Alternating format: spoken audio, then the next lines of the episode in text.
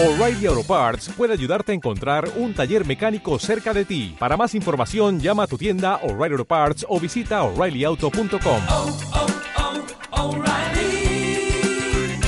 oh, Parts.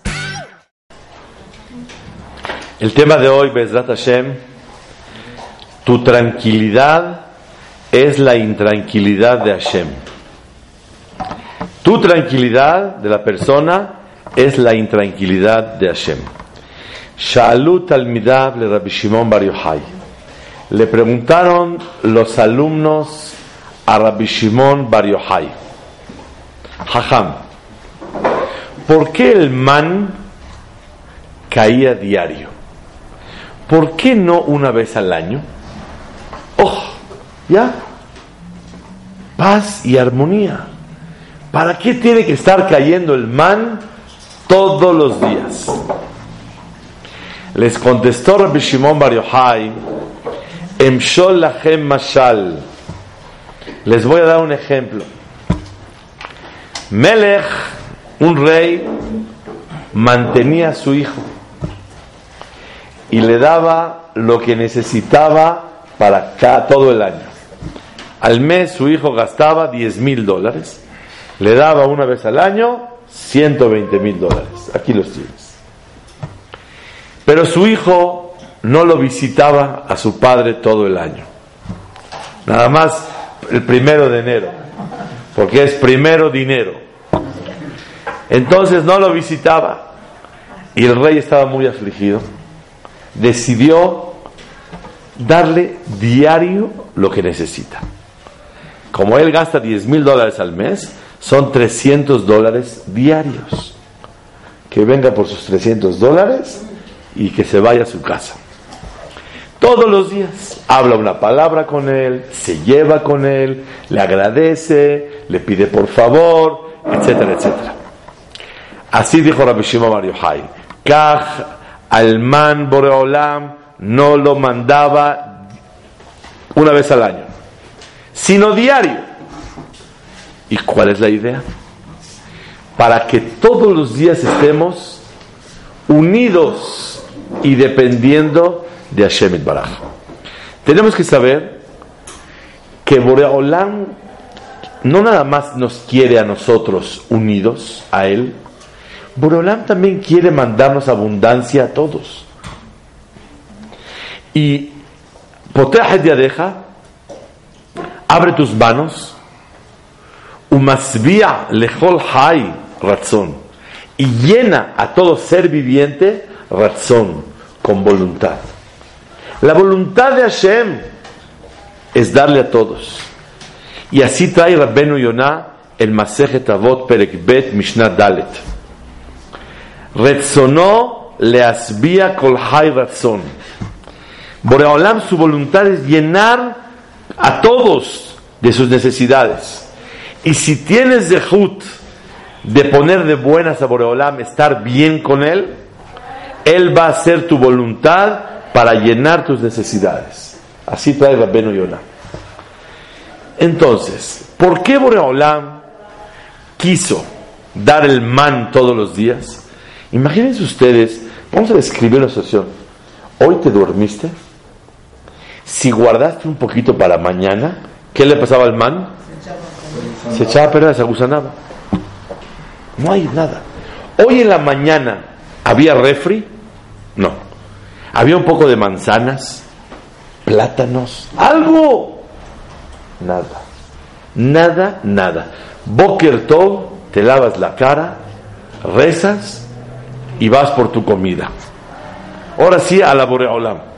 Hay, hay, no hay, no hay. Y diario había. Era una dependencia de Hashem absoluta. Y más quiero decir, en el man no había duda que venía de Hashem.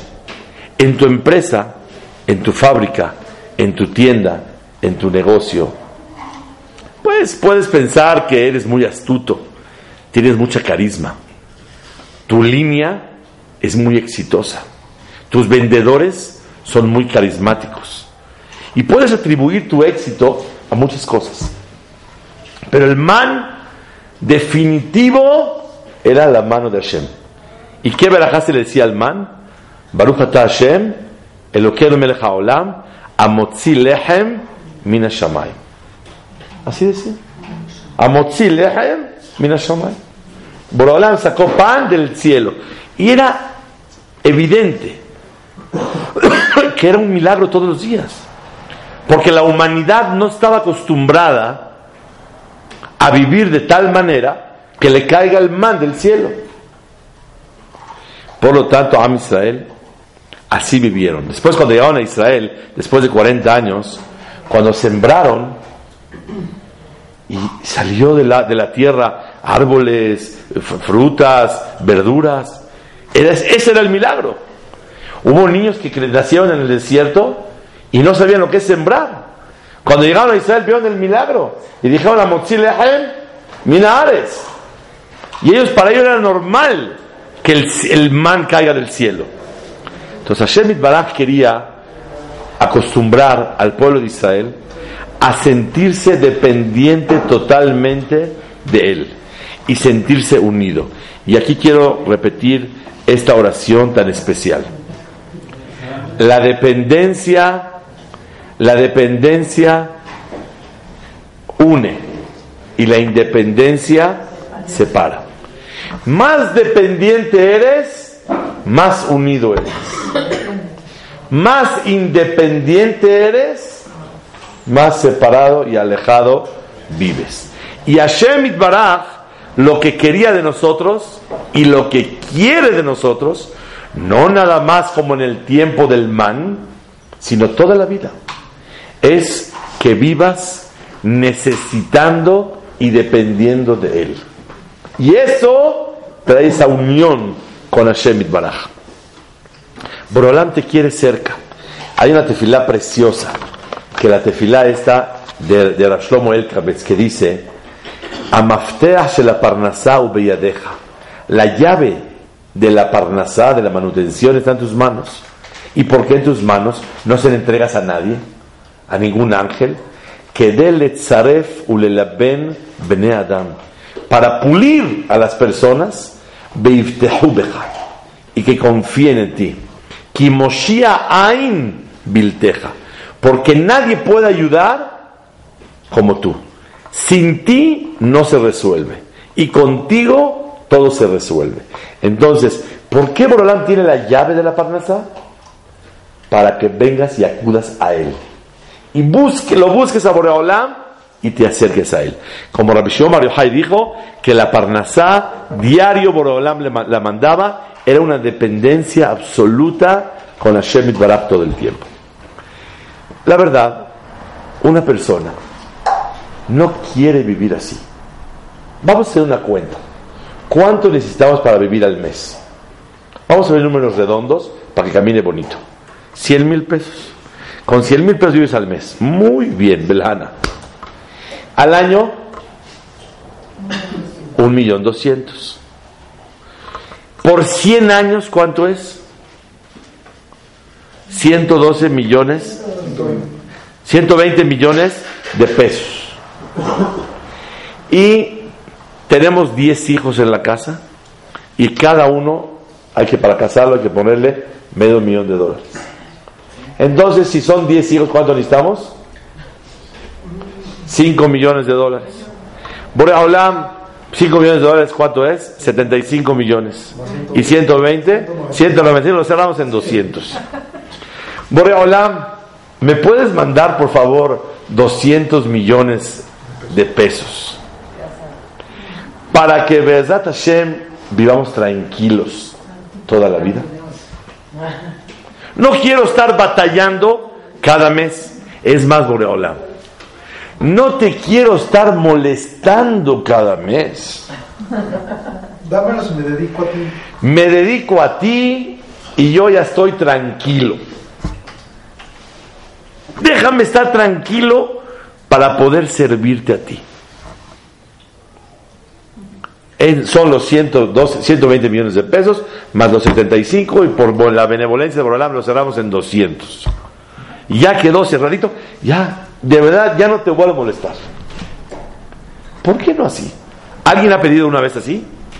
Mándame que ya esté yo surtido completito de, de principio a fin. ¿Ok? Lo que quiero el día de hoy transmitir es una oración, una oración muy interesante y le agradezco a Boreolam que me la haya dado.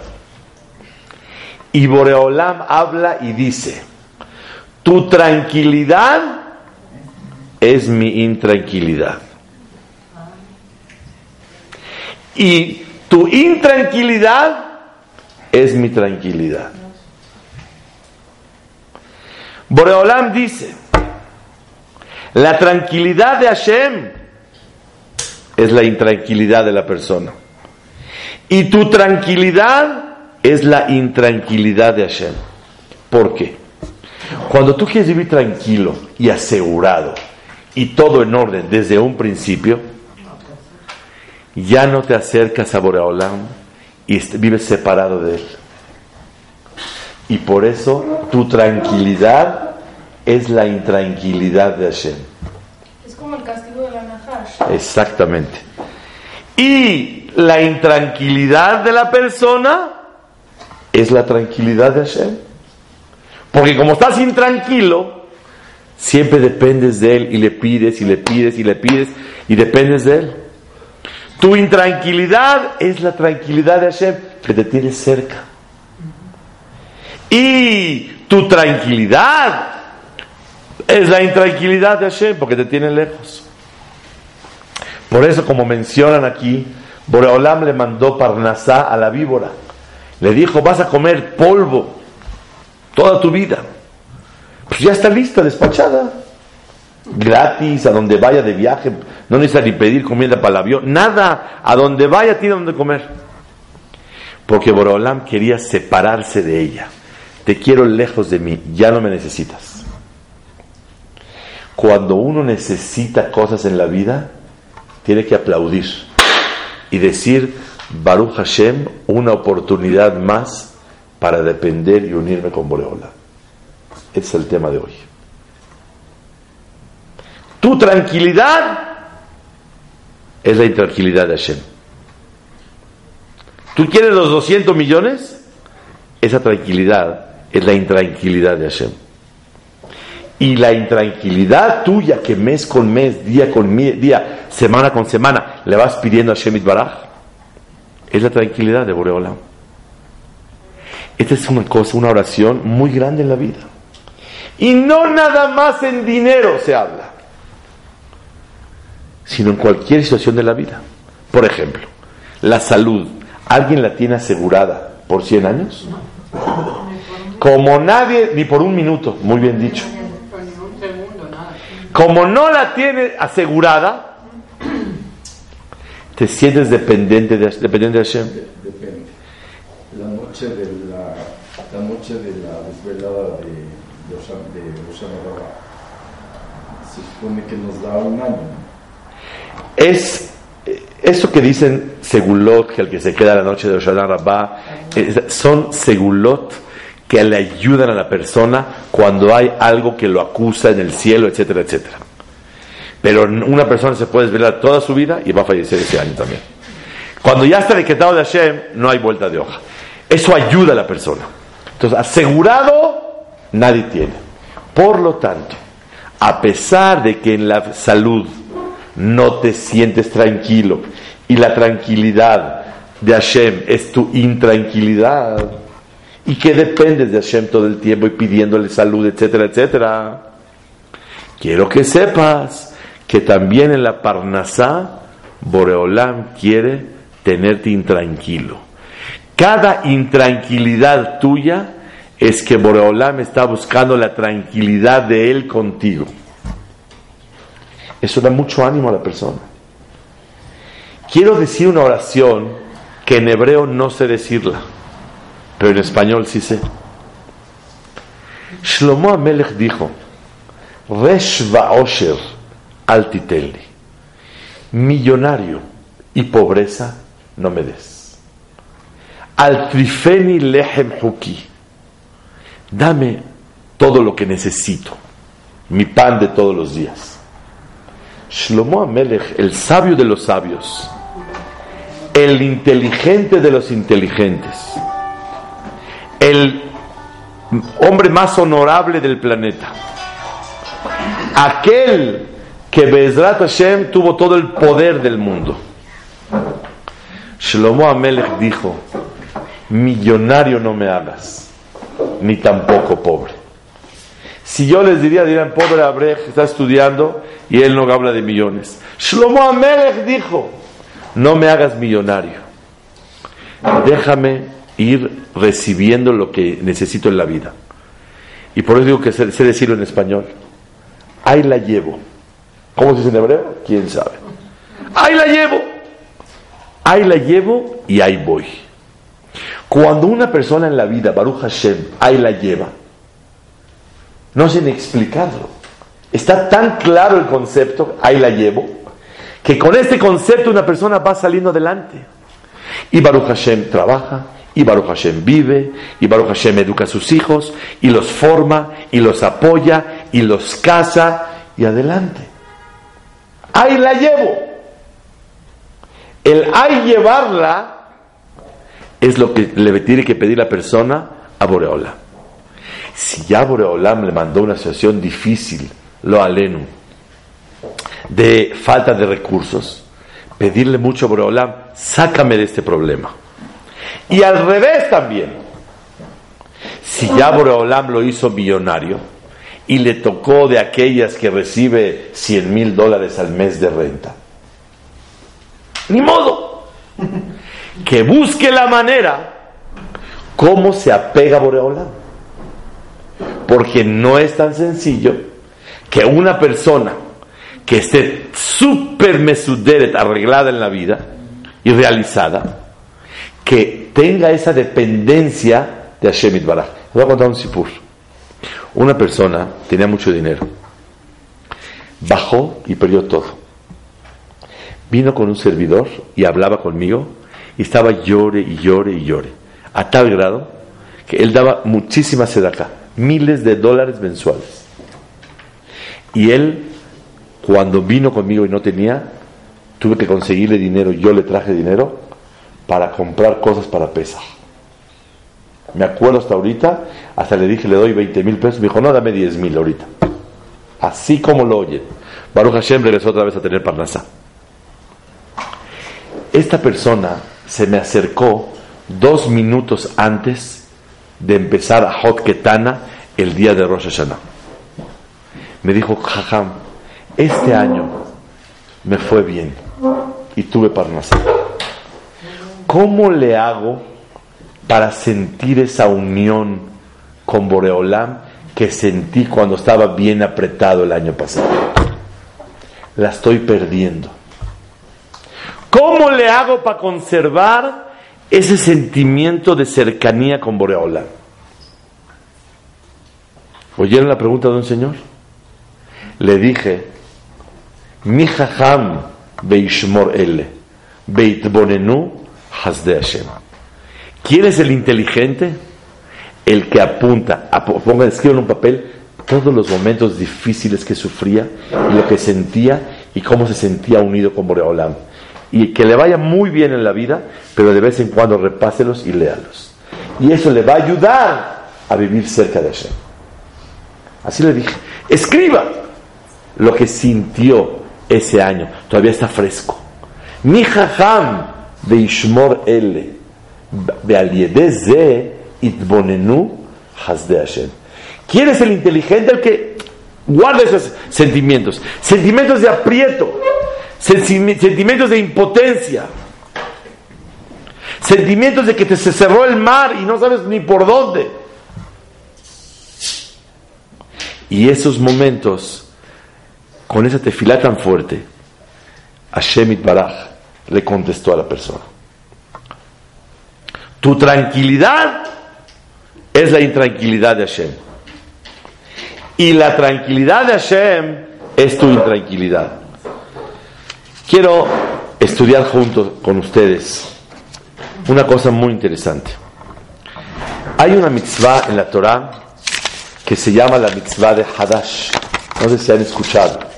y hay hasta listas en la comunidad de Hadash. ¿Qué es Hadash? Hadash quiere decir nuevo. ¿A qué se refiere? Ahorita Baruch Hashem no hay ningún problema porque acaba de pasar pesa.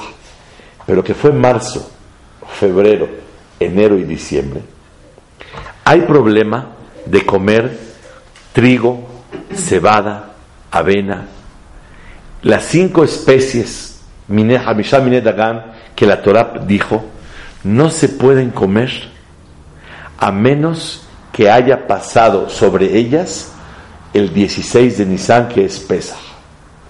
En Estados Unidos, el que va enero, febrero, marzo, diciembre, enero, febrero, marzo, hasta Pesach, ahí dicen los restaurantes, este restaurante cuida Hadash. ¿Qué es Hadash? Que, como están en enero, muchas veces sembraron en abril, mayo, y se dio la cosecha en julio, en, octubre, noviembre, diciembre. Entonces, si ya se dio la cosecha, no te la puedes comer. Hay una prohibición de la Torah, no se puede comer hadash.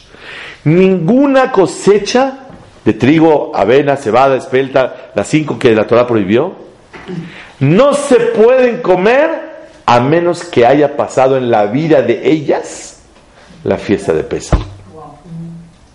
Si sembraste después de Pesach y cosechaste en octubre, noviembre, no te lo puedes comer. Y sur de Oraita. Hutzlaaretz, Mahloket, si es de Oraita, de Rabanán, pero hay una prohibición. No se puede comer Hadash. Entonces hay una lista que hacen los hajamim aquí en México y nos dicen qué cosas sí se puede comer. Porque en México el trigo, quiero que sepan, todo el trigo que se usa en el pan, el pan bimbo, el pan de bolillo, es viejo del año pasado. Está fresco, está bueno, pero es viejo del año pasado. Como es viejo, ya pasó pesa sobre él.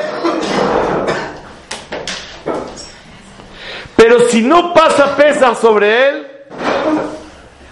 la Torah prohíbe comer esa cosecha. Y sur Hadash. ¿Y por qué no se puede comer Hadash? Hadash no se puede comer hasta el 16 de Nisan. ¿Qué es 16 de Nisan? Al otro día de Pesach. Pesach es el 15 de Nisan y 16 el otro día. ¿Qué se hacía el 16? Se traía una ofrenda Boreolam y de cebada ¿Y por qué de cebada? Porque la cebada es más rápida de madurar. El trigo se tarda casi dos meses más, 50 días más. Pero la cebada empieza. Se trae una ofrenda Boreolam de cebada y esa ofrenda se llama Minhat Omer. ¿Qué es Omer? La medida que hay que traer de cebada a Bet Mikdash a Boreolam. Y yo al traer esa ofrenda, le estoy diciendo a Boreolam, Boreolam, reconozco que en esta época se empieza a cosechar la, la, cosecha y te traigo una ofrenda como, como primicias para agradecerte por la cosecha, porque la cosecha es lo que le da carbohidratos de, de, de, trigo, cebada, son los carbohidratos que le da energía a la persona para poder vivir. Te agradecemos, Boreolam, por mandarnos la cosecha de la, del trigo, cebada, etc. Y con eso podemos vivir y mantenernos. Y te digo una cosa, Boreola. Toda cosecha que no pasó el 16 de Nisan en Pesa sobre ella, no me la como. ¿Sabes para qué? A menos que atraiga yo el corbán. Para que yo reconozca con la prohibición de comer que el que mandó la cosecha eres tú. Y te agradezco por haberla mandado. Por eso no se puede comer hadash. Por eso no se puede comer cosecha que no pasó la minha del Omer, la ofrenda del Omer en Betamigdash. ¿Quedó claro la mitzvah de hadash? Esta mitzvah es algo muy interesante. Se trae la medida del Omer. Y dice el Seforno algo impresionantemente hermoso. Dice el Seforno que había tres pasos había la ofrenda que es la cebada, con e, esa es para agradecerle a Hashem. también se traía una- un animal para hacer un sacrificio junto con la, la cebada. ¿Y ese animal para qué era? Para hacerle tefilá Boreolam que termine la cosecha con bien. Porque el campo está llenísimo, pero tarda 49 días en cosecharse. Y cuando uno lleva el campo lleno, saca la calculadora y empieza. ¿Cuántos kilos voy a vender y a cómo voy a vender y cuánto voy a ganar? Pero Barminan puede venir una plaga, puede venir un problema y se echa a perder todo. Para que todo termine con suerte y con éxito, se hacía un corbán, un sacrificio a Borolam, para pedirle que todo termine bonito. Entonces, número uno, la ofrenda de la cebada, ¿para qué es? Para agradecer. Número dos, ¿para qué era el animal? Para hacer tefilá Boreolam. ¿Y para qué contamos? Ayom, Yom Echad la Omer, Ayom. Hoy, por ejemplo, Ayom, Arbaim Yom la Omer. Son 40 días de la Omer. Shem, Hamisha Shavuot, Bahamisha Yamim. Cinco semanas y cinco días. ¿Para qué contamos el Omer? ¿Para qué contamos los días? Las semanas. Dice el Sefor. Para recordarnos que hicimos tefilá que termine con bien. O sea, que no te olvides que tuviste que rezarle a Boreolam para que todo termine bien. No hay aquí, ya sembré, ya la vi, ya la hice, no, ya la hice nada. Nadie la hace nada. Nadie la hace nada. Una persona no hay, ya la hice. Hasta que se hizo, ya se hizo. Pero no hay, ya la hice. Seguro ya la hice. No hay hacer. Por lo tanto, una vez, eh, yo, a la gente, como le dicen a las personas, que veas a, tu- a- a tus hijos en, en la jopá. Así no se dice. Que veas a tu hija en la jopá. Que la veamos en la jopá. No se dice así. Que bailes con ella en el banquete. Porque yo fui a una boda, que el papá fue a la boda y de ahí se regresó al hospital y no pudo ir al banquete. Entonces no existe que lo veas en la jupá. Él salió del hospital porque tuvo un infarto y de ahí se fue al CNIS, lo metió a la boda y se regresó al hospital. Entonces que lo veas en la jupá no alcanza. Que bailes con él en el banquete. ¿O se dice que termine con bien todo? Claro, sí, sin duda alguna. La- la- la en, árabe hay una verja muy bonita. Allah y kamelna fil khair. Que Dios los, nos termine con suerte. Y kamel farahkon, que termine su alegría, que las cosas se concluyan. Porque no, uno cree que ya todo está hecho, no está hecho nada. Entonces, el Isur de Hadash, ¿por qué la Torah prohibió comer Hadash? Para que tú sepas bien que la cosecha es de Boreolam. Uno dice la verdad, la regué muy bonito, le puse muy bien, eh, no la regué, me equivoqué, la, lo regué muy bien el campo, lo hice mu- muy bien, sembré, me pu- pu- puse buena calidad de semillas, etcétera, etcétera, todo, y por eso salió muy exitoso. No, es la mano de Hashem. Y ahora vean qué interesante. ¿Quién sabe cuánto era la medida del man? ¿Cuánto caía de man diario? ¿El total de todo? No, no, no, no, de cada persona. Uno por persona. ¿Cuánto me, la necesidad de dos comidas diarias? ¿Cuánto sum- era la cantidad de las dos comidas diarias? La cantidad del hombre, ¿no? ¿Cómo sabes? 10%, ¿no? Del tamaño de la mano. Pónganle Google, el 10%, ¿no? Muy bien, dice la Torah, Omer. Dice el Be'er Yosef, Rabbi Yosef Zun del Misalant. ¿Por qué justo también en el man era Omer? Y la medida de la cebada es Omer. Para enseñarte que así como este es Minashamaim, también lo que sembraste en el campo es Minashamaim. Así como el man, no tienes duda que es de Hashem. Cuando vas a trabajar a tu fábrica y vendes pantalones, camisas, construyes edificios, eres doctor, cualquier parnasá que la persona tiene es mamash minashamay. Por eso se trae Omer en, el, en, el, en el- la, cebada, en la tebuá, en la cosecha, igual que Omer en el man. Omer, Omer. Omer es una medida. La palabra Omer no es nada. Estamos en el Omer Es, estamos en los 10 kilos, es una medida. Homer, en los, la ofrenda simboliza la emuná que Hashem es el que te manda el éxito en tu negocio. Y las pérdidas también son de Hashem. Y las ganancias también son de Hashem. Dice el Be'er Yosef. Y vean qué bonito la mitzvah del hombre según el Seforno. El traer la, la cebada es agradecimiento.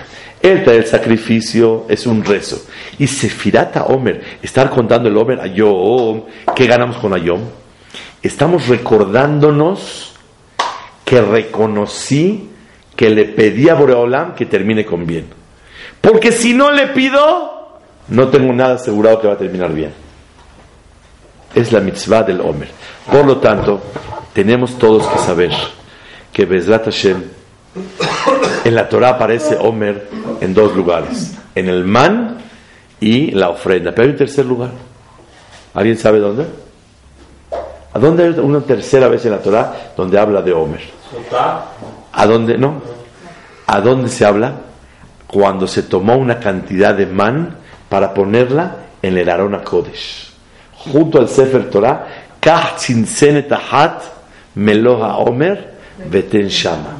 Y ponlo ahí.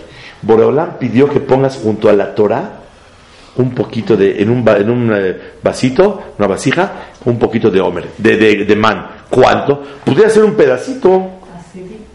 Asirita de fa. Se ve que estudia Homash. Asirita de fa.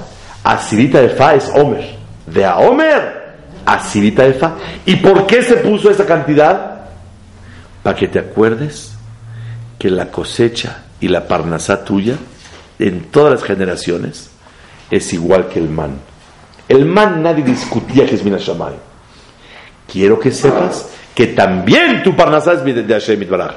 Y dice Rashi, para que sepas, hoy ¿cómo voy a estudiar Torah? Tengo que trabajar. Arbe Shluhim Lamakom. Boreolam tiene muchos caminos para poder mandarle parnasá a una persona. Y eso es lo que queremos aprender el día de hoy, que si alguien quiere vivir tranquilo y contento, no señor. Tienes que saber que tu tranquilidad es la intranquilidad de Hashem. Y la tranquilidad de Hashem es tu intranquilidad. Ahora bien, Pero esto se podría aplicar en cualquier en cualquier cosa, 100%, es lo que dije en un principio. Es, en el dinero es muy resaltante, pero en todas las cosas, Bebadai que se aplica, no hay duda. Para Shiduji, para salud, para Parnasá, para éxito con los hijos, para eh, casarlos, para mil cosas en la vida, se necesita este, este lema. Tu tranquilidad es la intranquilidad de Hashem. Y la tranquilidad de Hashem, pero decimos a Borolam, está bien Borolam, aprietes pero no ahorcas. Manda dificultad, pero algo que la persona pueda salir adelante y que no se destruya de eso. Porque como estudiamos hace un tiempo, lo que no destruye, construye. ¿Estamos de acuerdo? Ahora sí. Decimos en Mercat Amazon, Yehi Ratzon, Na'al tatzrichenu lidei materiot basar vadam, velo lidei al ba'atam. Por favor, no nos mandes necesidad de pedir préstamos de las personas y regalos. Shelo nevosh ba'olam hazeh, velo nikalem le'olam. Para que no te avergüences, avergüences en este mundo y no te avergüences, y no nos avergoncemos en el mundo venidero. Entiendo por qué me avergüenzo en este mundo. ¿Por qué me avergüenzo? Porque extender la mano y necesidad de los demás, eso trae vergüenza a la persona. Pero ¿por qué si necesito préstamos o regalos de las personas, me voy a avergonzar Baolam Abba? ¿Está clara la pregunta? ¿Es un castigo? No, porque me me voy a avergonzar en Olam Abba. ¿Por qué me voy a avergonzar? Me avergüenzo aquí, no allá. Allá que tiene que ver con vergüenza. La vergüenza es que a lo mejor no pedí con la fuerza necesaria. Está bonita la respuesta. Que a lo mejor me voy a avergonzar de que no pedí. Y a lo mejor, Lo a lo mejor pedí con fuerza necesaria y decidiste que no. No, voy a avergonzar. No hay manera. No, no, no. ¿Está bien? ¿Está bien? Acepto la respuesta. De que le pedí Bazar Badam, no le pedí a Borolam. No, yo le pedí a Borolam, pero como menos me dio, pues fui con. Tú dices, me voy a avergonzar que no pedí bien. Porque si hubiera pedido bien, seguro lo hubiera tenido. Está bonito. Muy bonita respuesta. Ahora, ahorita les contesto una, les voy a una historia sobre eso. Entonces, ¿quedó claro la, la- la- la pregunta? ¿Por qué me voy a avergonzar a Olam Abba? La respuesta es, es la pregunta de Rabbi Israel Najara. Rabbi Israel Najara, contemporáneo del Arizal y de Ramoshe Cordovero y del Rabbi Yosef Caro y del, Rabbi Moshe Darshan y Rabbi Shlomo Elkabetz y de, de, de Rab Chaim Vital, todos hajamim grandísimos, ahí vivía en esa época, uno de ellos se llama Rabbi Israel Najara. Él hizo muchas canciones. Hay canciones de Shabbat que cantamos que las hizo Rabbi Najara. Era un tzaddik muy grande y él cuando le cantaba Shem, vean ustedes, si iba a una montaña y le cantaba Boreola. Y de tanta santidad que tenía sus canciones, que había un milagro que se, llena- se tapaba en el- como techito para que no le dé calor de pajaritos.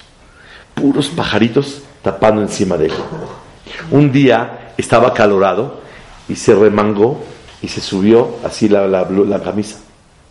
Apenas remangó para cantar, se fueron los pajaritos. Porque la santidad viene cuando hay tzeniut, cuando hay kedusha. ¿Te descubriste tantito? Se fue la kedusha y se fueron los pajaritos que estaban protegiéndolo a él. Vean ustedes qué grande es cuando una persona vive con tzeniut, vive con kedusha. No digo que está haram que el hombre se descubra por calor le abra el brazo, pero para la, la categoría que él tenía, no podía descubrirse. Apenas se descubrió, se fueron los pajaritos. Pregunta a Rabbi Israel Najara. ¿Por qué me voy a avergonzar en Olam Abba? Oigan la respuesta. El que se acostumbra a recibir préstamos y regalos de las personas, las endiosa. Y cree y lo atribuye, atribuye sus beneficios a ellos. Y se olvida de Boreola. Y cree más en las personas y las adula a las personas en vez de dirigirse a Hashem. Voy a rezar a Boreolam, más fácil, le hago la barba al Señor, lo adulo y recibo lo que necesito de Él.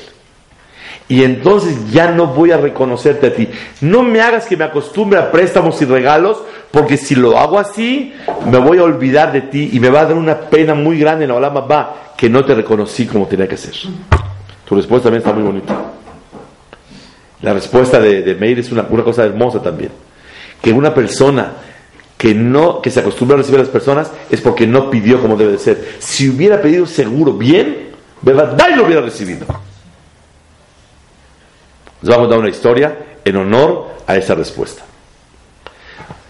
Había una vez, hace muchos años, un señor que se llamaba Yohai. El señor Yohai era un gadol de Torah muy grande y era un hombre muy rico y muy influyente con el, con el, César Adrianos. Su esposa era Sara, descendiente de Hillel Zaken, pero desafortunadamente no tenían hijos.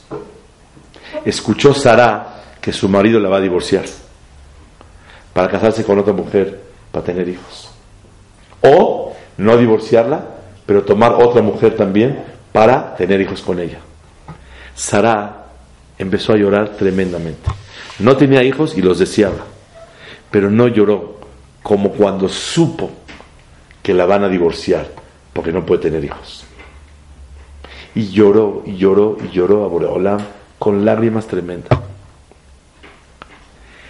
La noche de Rosh Hashanah, Yohai soñó que estaba en una huerta, muchos árboles, unos bien hermosos y otros muy secos. Y pasó una persona alta con un barril de agua y vertía agua en los árboles. A unos les echaba y a unos no. Y Yohai estaba recargado en un árbol seco.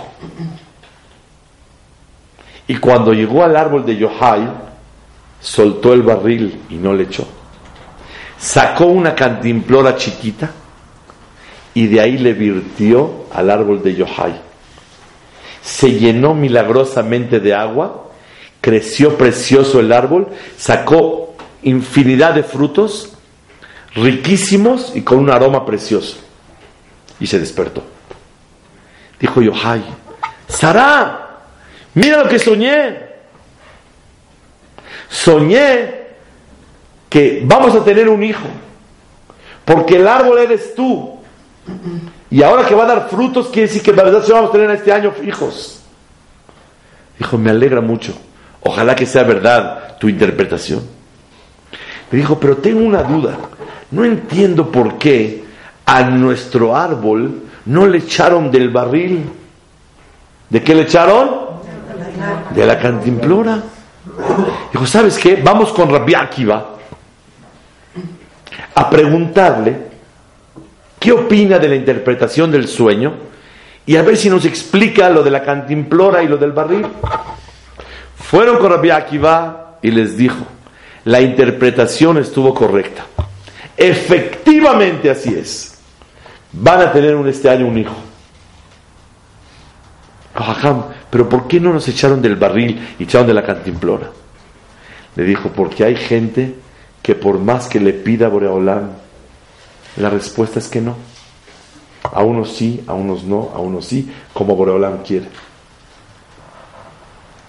Pero contigo, aunque fue no, algo ocasionó el sí. Esas lágrimas de Sara. Y esas lágrimas tan grandes cambiaron el decreto de Boreolán para bien. Y por eso te virtieron en tu árbol con las lágrimas. Tienes razón, Meir. Si hubiera pedido perfectamente bien Parnasá, seguro hubiera recibido. Y me voy a penar de que no pedí como tiene que ser. Pero también la segunda respuesta muy buena. ¿Cuál es? Está mejor la tuya, ¿no? Para que no me digas nada. Pero, ¿cuál es la respuesta? La respuesta es que si me acostumbro a recibir de los demás, los endioso y me olvido quién es el emisario. Me concentro en el mensajero y no en el emisario que es Boreolam, el que manda las cosas. Decimos en la Torah, si ustedes caminan en mis leyes y estudian Torah fuerte y Amelimba Torah se esfuerzan bien, les voy a mandar Gishmechem Beitam, las lluvias en sus tiempos. ¿Cuáles son las lluvias en sus tiempos? Que caigan bien el viernes en la noche, que la gente está cenando en su casa, que nadie va a salir, que caiga noches que no moleste, no diario, diario molestando el tráfico con tanta lluvia, y abundantemente como debe de ser. Benatati Gishmechem Beitam. Ustedes pueden pensar que alguien le diga a Boreolam, Boreolam, este invierno necesito para el campo 68 mil toneladas de agua.